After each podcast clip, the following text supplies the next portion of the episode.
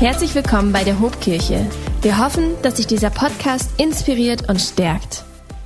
Hey, habt ihr schon mal ein Selfie gemacht?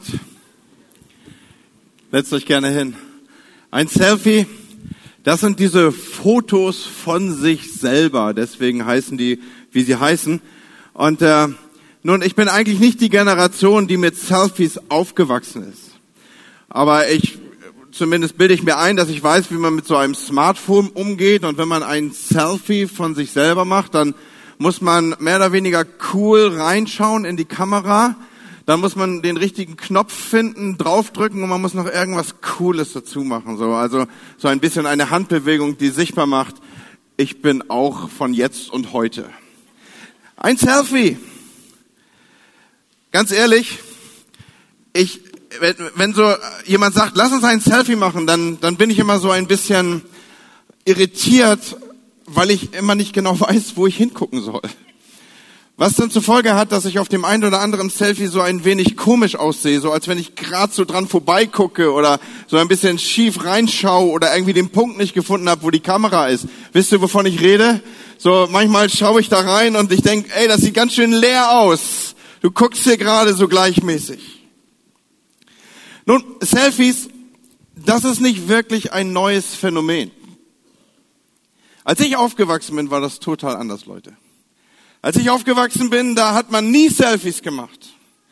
Im Gegenteil, also wer eine Kamera nahm und er hat das Objektiv auf sich gerichtet, da war ziemlich klar, der gute Mann hat nicht verstanden, wie man so ein Instrument hält, der hat es falsch rum gehalten.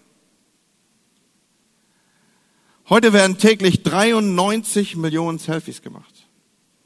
Eine andere Statistik beschreibt, jedes dritte Bild, das mit einem Smartphone gemacht wird, ist ein Selfie. Alle zwei Minuten werden heute weltweit mehr Fotos aufgenommen als alle Fotos des 19. Jahrhunderts zusammen. Ich erinnere mich, als ich aufgewachsen bin, da war ein Bild zu machen ein Big Deal. Das war was ganz Großes. Das war eine ganz große Sache. Die wurde lange vorher angekündigt. Und vor allen Dingen habe ich es irgendwie abgelegt als in frühkindlicher Erinnerung als einer der schlimmsten Tage im Leben eines aufwachsenden Jungen. Warum? Der Schulfotograf kam. Und das war gleichbedeutend mit, man musste still sitzen und man musste in die Kamera schauen. Ich habe mich die Tage hingesetzt und habe in alten Bildern gewühlt und habe so ein Bild rausgesucht aus meiner Schulzeit, erste Klasse. So habe einfach äh, mal rausgeguckt, wie ich damals aussah und wen es jetzt wundern wird, damals hatte ich noch Haare. Es war einer der schlimmsten Tage im Jahr. Der Schulfotograf kam und dann musste man einzeln und auch in Klassenverbänden Aufstellung nehmen. Und dann hat man im Übrigen wochenlang auf diese Bilder gewartet bis die Ergebnisse da waren. Weiß irgendjemand, wovon ich rede? Und auch privat. Also es wurden ohnehin nur ausgesucht Bilder gemacht, privat, und dann wollte zumindest meine Mutter immer sicherstellen, dass ich da einigermaßen gut drauf aussah. Und dann wurde auch unter Zuhilfenahme von Spucke die Haare mit einem Kamm in die richtige Stellung gebracht. Weiß, kennt ihr das noch? Okay, es sind noch ein paar Ältere im Raum. Und es gab nur diesen einen einzigen Klick, einen einzigen Schuss. Der Durchschnittsteenie macht wahrscheinlich heute 108 Bilder von sich, bevor er eins davon irgendwie ins Internet stellt. Aber bei uns gab es nur diesen einen einzigen Klick und dann wochenlanges Warten. Und was das Schlimmste war, mit diesem einen Bild fand man sich dann im Jahrbuch wieder, festgelegt mit diesem Bild bis zum Ende seines Lebens.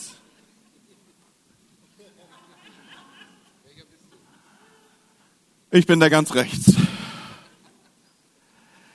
Wir sind auf uns fokussiert heute.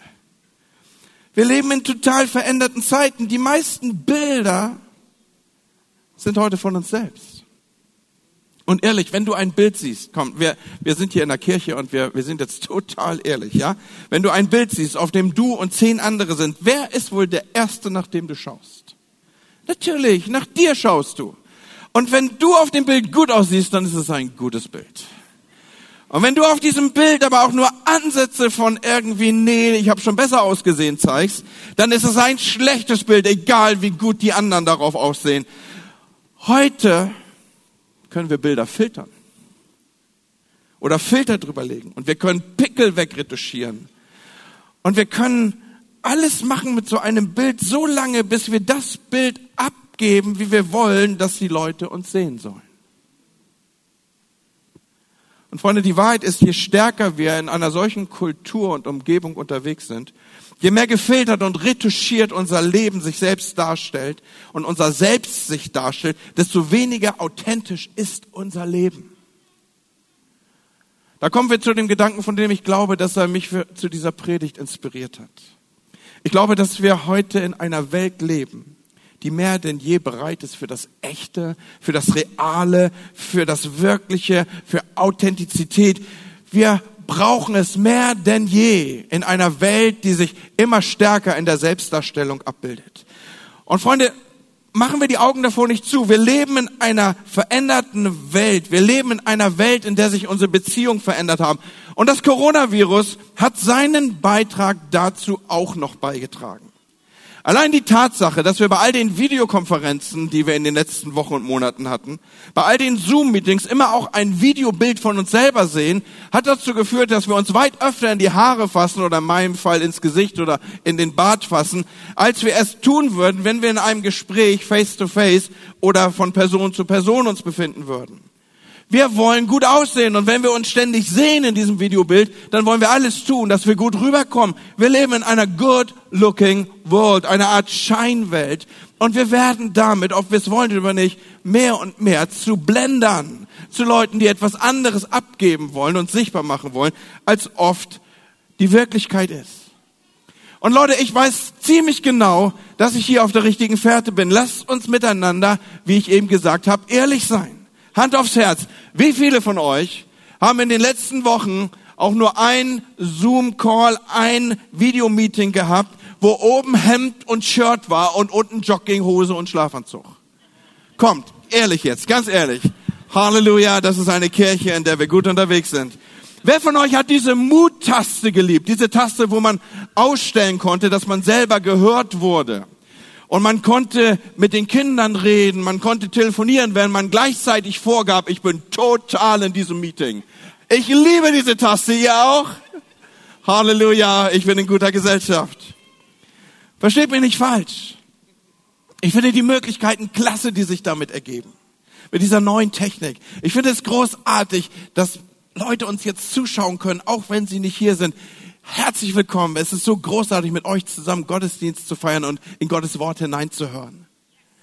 Es ist großartig, dass ich auf den und in den sozialen Medien mit Leuten Kontakt haben kann, die ich schon ewig nicht mehr gesehen habe. Leute aus der Schulzeit, Leute, die weit weg wohnen, einer unserer Senioren oder Mella ist es eine von unseren Senioren, die hat mir vor ein paar Tagen erzählt, dass sie jetzt mit ihren Enkelkindern und Urenkel FaceTime machen kann.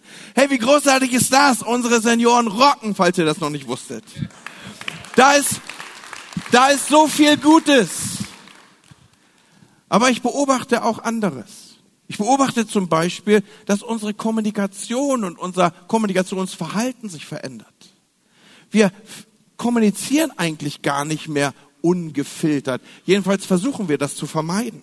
Und ich will das ein bisschen erklären. Ich glaube nämlich, der Grund für dieses Verhalten liegt ähnlich wie bei den Bildern, die wir gerade schon betrachtet haben und über die wir gesprochen haben, darin, dass wir zu einer Gesellschaft und zu einer Generation werden, die immer mehr versucht, nur das Beste von sich zu zeigen.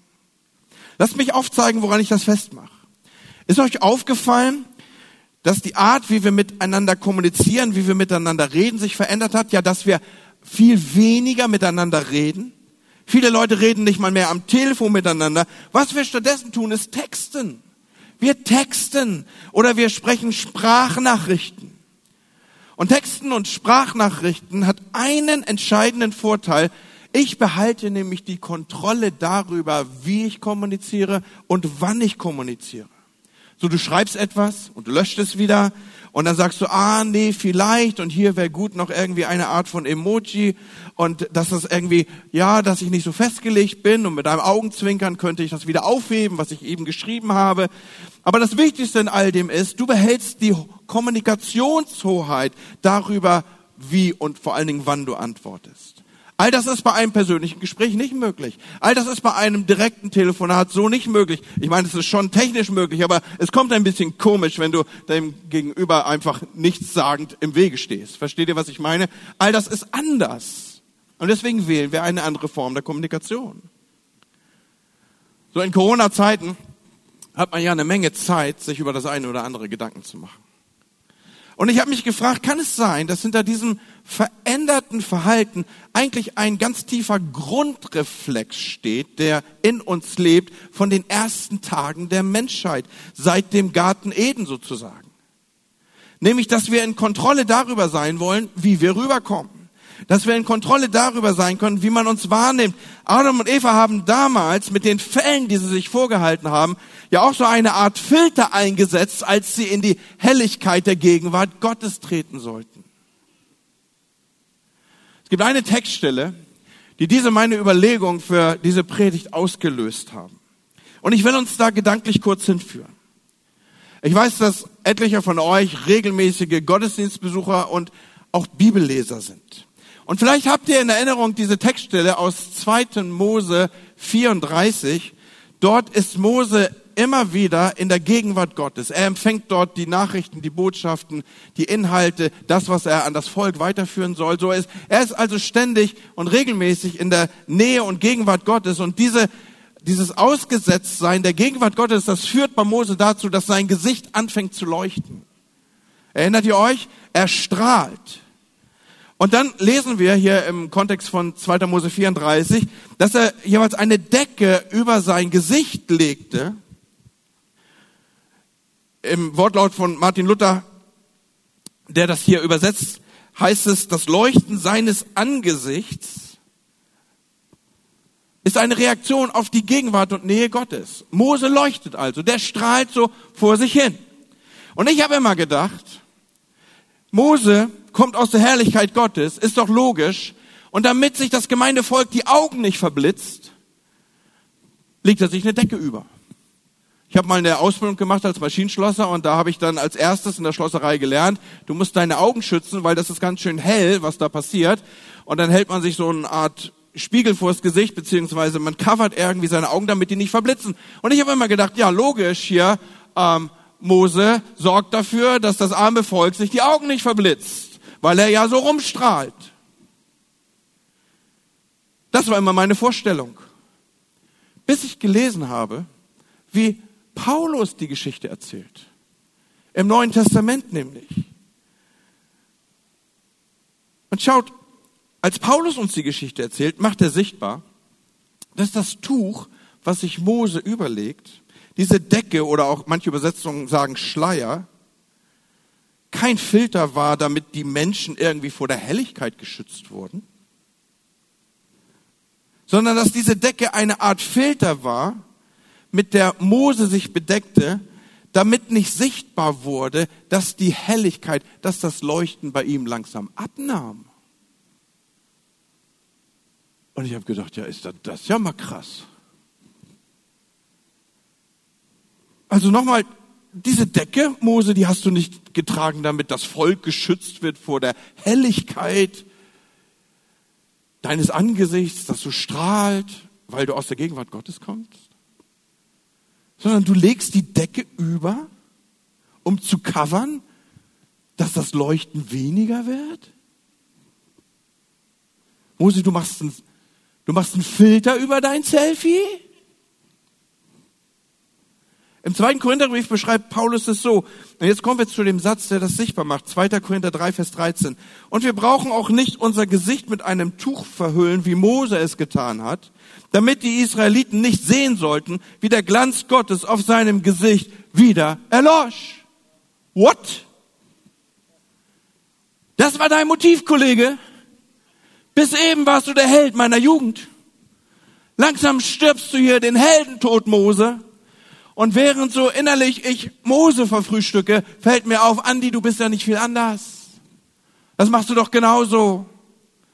Du verkaufst dich auch an entsprechender Stelle, manchmal besser, als es dir gut tun würde. Manchmal legst du und gibst du etwas vor, manchmal retuschierst du etwas, manchmal sagst du etwas nicht, wo du etwas sagen solltest. All diese Dinge und auf einmal erkenne ich mich wie in einem Spiegel in dem Verhalten von Mose wieder. Und ehrlich, liegt es nicht vielleicht sogar in der Natur unserer selbst, dass wir uns verhalten wie Mose hier und wie wir es an uns selber beobachten? Wir alle spielen dieses Spiel.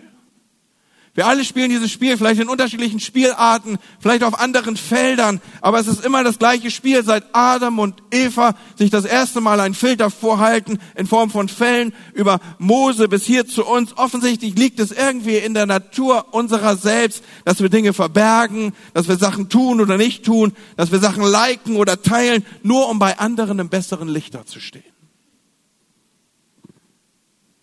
Und hey, diese lose Reihe von Predigten, mit der wir gerade unterwegs sind,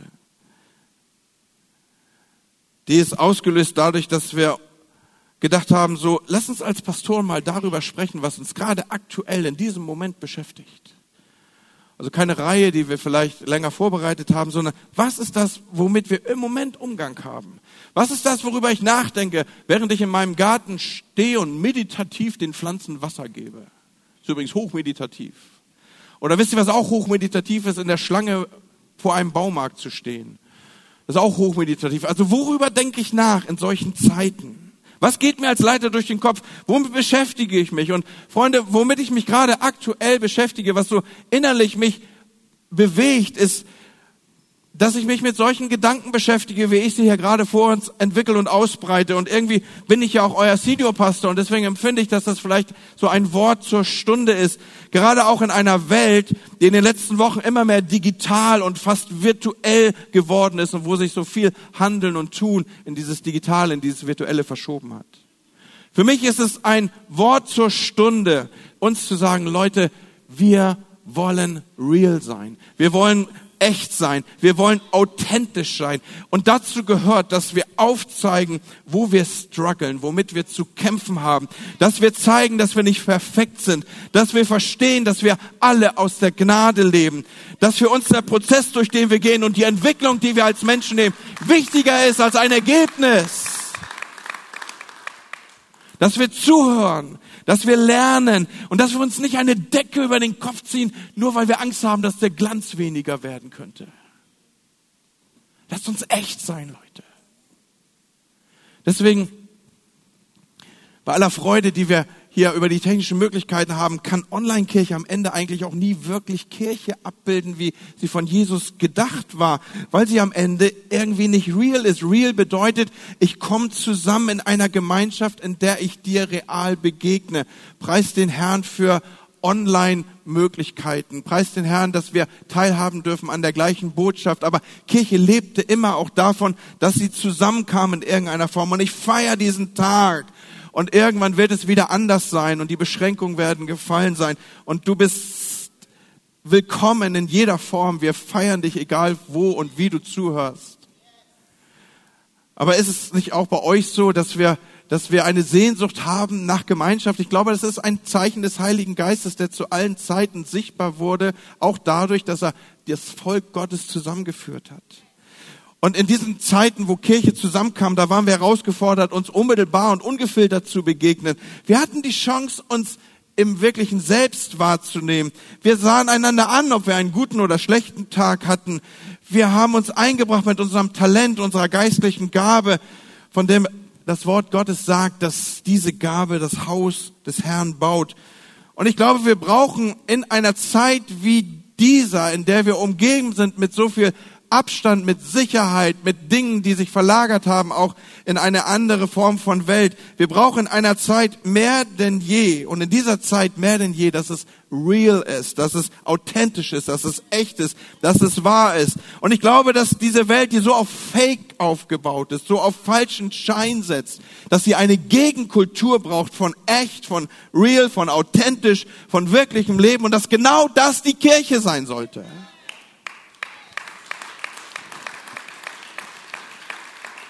Was in mir Fragen auslöst, Andi, was sind die Filter, die du nutzt? Wo coverst du dich selber? Wo, wo schützt du dich selber? Wo lässt du Dinge nicht an dich ran? Und, und Leute, ich, ich weiß doch, wie das funktioniert. Hey, da begegnen wir uns und ich frag dich und, und sag, hey, wie geht's dir? Und du sagst so Sachen wie immer Halleluja und dann geht's und, und von Sieg zu Sieg. Und gerade wolltest du noch deine Kinder schlachten, weil sie sich am, am Auto auf dem Rücksitz gestritten haben. Da ist nichts von Sieg zu Sieg. Sondern wenn du ein Lied singst, dann eher so mit Ach und Krach, dem Lamme nach, ja. Kennt ihr so diese alten Evangeliumslieder, ja? Hey, das Problem ist, solange wir uns in Filter hüllen, sehen wir weder Gott noch den anderen wirklich. Und es gibt so viele Menschen, die Angst haben, Dinge von sich zu offenbaren. Da ist so, so, so ein imaginärer Hashtag unter ihrem Leben. You may not like me. Du wirst mich vielleicht nicht mögen. Und das ist eine tiefe Furcht. Und das Ergebnis ist, wir sind so gewohnt, unser Fake-Profil zu zeigen. Diese Projektion dessen, wie wir sein wollen, dass die, wie wir wollen, dass die Menschen uns sehen, dass wir am Ende gar nicht mehr wissen, wer wir wirklich sind. Wir leben für Likes und sehen uns eigentlich nach echter Liebe. Schaut mal, wir müssen verstehen, dass hinter, dass hinter dieser Sehnsucht, nach hinter diesem Suchen, dieser tiefe Wunsch nach dem Realen, nach dem Authentischen, nach Annahme steht. Die Umschreibung für diese Worte, die ich hier benutze, ist Liebe. Entgegen eines weit verbreiteten Irrtums ist Liebe nämlich kein Gefühl, sondern das Erleben von zugewandter Tat, Handlung und Haltung. Hast du das gewusst? Ich lese uns das aus 1. Korinther 13. Die Liebe ist geduldig und sie ist freundlich. Sie ist nicht verbissen. Sie prahlt nicht. Sie schaut nicht auf andere herab. Sie verletzt nicht den Anstand. Sie sucht nicht den eigenen Vorteil.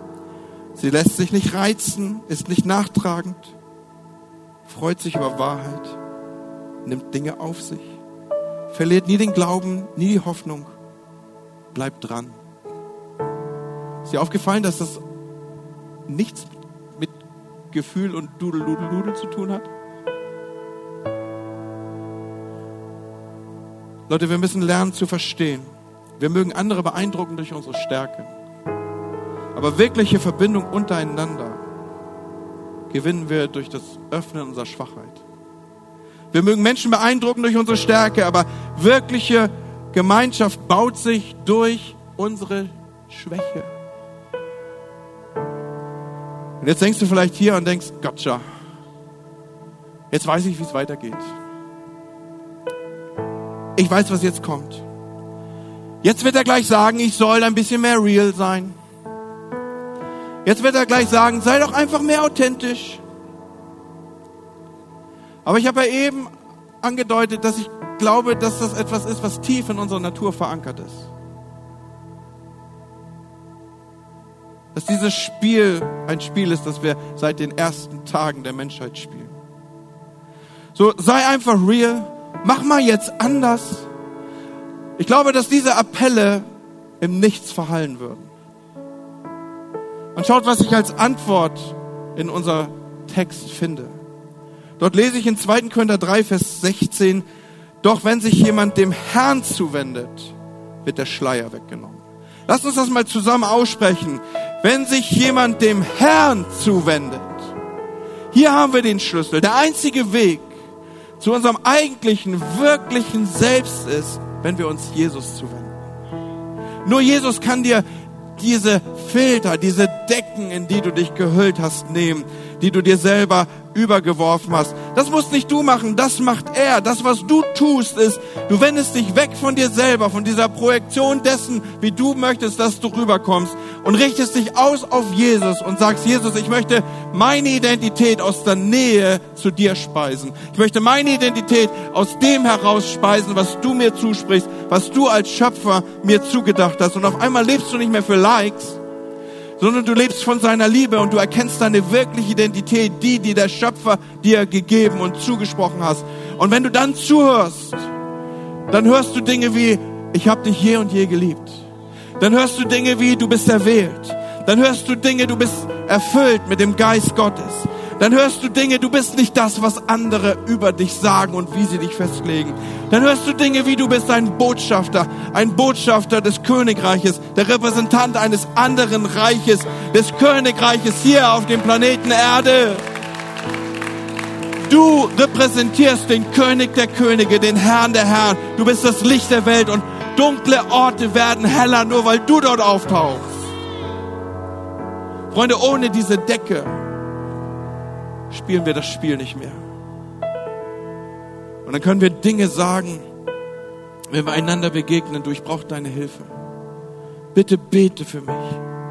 Und plötzlich bildet sich unter uns eine Art Gemeinschaft, die durch die Zeiten hindurch, tausende von Jahren, so attraktiv war und solche Anziehungskraft hatte, dass Menschen buchstäblich in Kauf nahmen, dafür zu sterben, nur um in dieser und zu dieser Gemeinschaft zu gehören. Sie malten Zeichen auf die Erde und malten Zeichen an die Wände, um sich gegenseitig mit geheimen Codes zu sagen, wo sich die Gemeinde versammeln würde. Und wir hören bis heute Berichte von Leuten, die tagelang unterwegs sind, um einen Gottesdienst zu erleben. Wenn sich jemand dem Herrn zuwendet, wird der Schleier weggenommen. Und Paulus sagt dann weiter, wo der Geist des Herrn ist, da ist Freiheit. Ohne diese Decke zu leben, Leute, ist Freiheit. In Gottes Gegenwart, also da, wo sein Geist ist, darf ich eintreten, wie ich bin. Und ich werde durch seine Gegenwart umgestaltet in das, was ich zutiefst bin. Und wie mein Schöpfer mich gedacht hat. In Ezekiel 36, Vers 26 steht, ich werde dir ein neues Herz geben. Und ich werde dir einen erneuerten, einen neuen Geist geben. Freunde, es ist unsere einzige Chance zur wirklichen Veränderung und unser eigentliches Ich zu finden in der Gegenwart Gottes und ein Leben zu führen in der Rückbindung zu unserem Schöpfer. Wenn ich mich dem Herrn zuwende, werden mir meine Filter abgenommen. Und ich werde in seiner Gegenwart in eine Freiheit geführt, die mich im tiefsten Sinne des Wortes zu meinem Selbst werden lässt. Ich weiß nicht, wie dir das geht, aber mich begeistert das. Mich begeistert das. Leute, ich wünsche mir eine Kirche. Da sind wir wieder bei dem Punkt, Pastor, Senior Pastor, was bewegt dich gerade für uns? Ich wünsche mir eine Kirche, die real ist.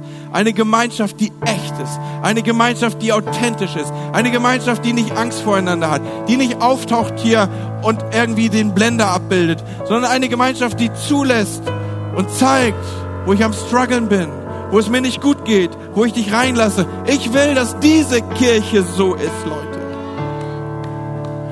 Und ich weiß, dass ich hier inhaltsschwere Worte nutze, wenn ich das so ausspreche, aber, aber lass es mich tun. I have a dream.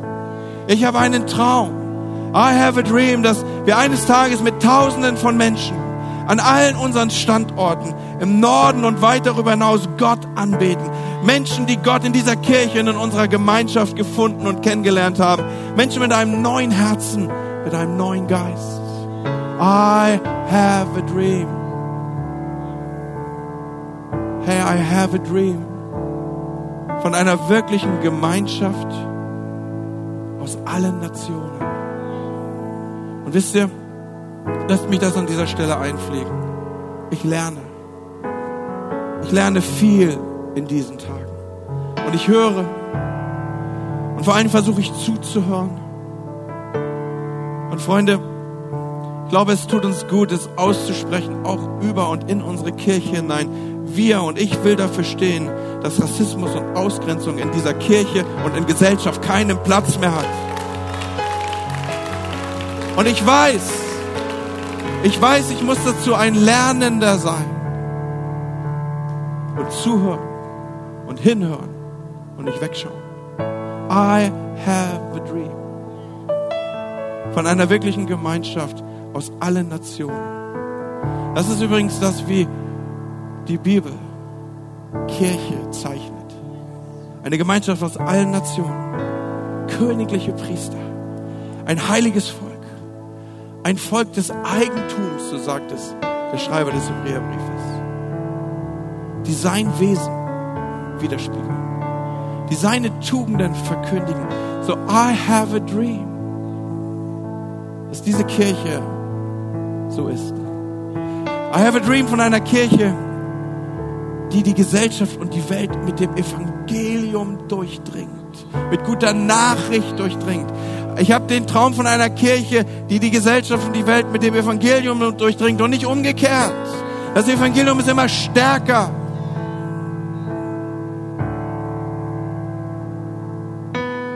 I have a dream. Und alles beginnt damit, dass wir uns dem Herrn zuwenden. Und dann werden wir in eine Freiheit geführt, die aus uns eine Gemeinschaft formt, der schon einmal gelang, diese Welt auf den Kopf zu stellen, der schon einmal gelang, diese Welt zu verändern. Und ich werde mich mit nichts weniger zufrieden geben. Dem habe ich mein Leben verschrieben. Ich möchte, dass wir als Kirche uns begreifen, als wir sind das Licht. Wir machen dunkle Orte heller, schlicht dadurch, dass wir da sind und dass wir das leben, was unsere Identität ist. Wir wollen zusammen beten.